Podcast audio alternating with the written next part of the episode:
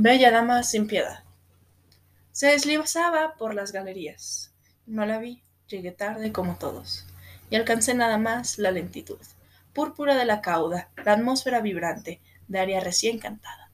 Ella no, era más que plenitud su esencia, y era más que esponsales, y era más que una semilla en que madura el tiempo, esperanza o nostalgia. Sueña, no está, imagina, no es, recuerda, se sustituye, inventa, se anticipa, dice adiós o mañana.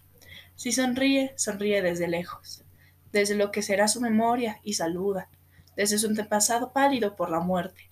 Porque no es el cisne, porque sí, la señalas, señalas una sombra en la pupila profunda de los lagos, y de esquife el solo la estela, y de la nube el testimonio del poder del viento. Presencia promotiva evocada, presencia posible del instante, en la cuaja del cristal en el que se manifiesta el corazón del fuego. El vacío que se habita se llama eternidad.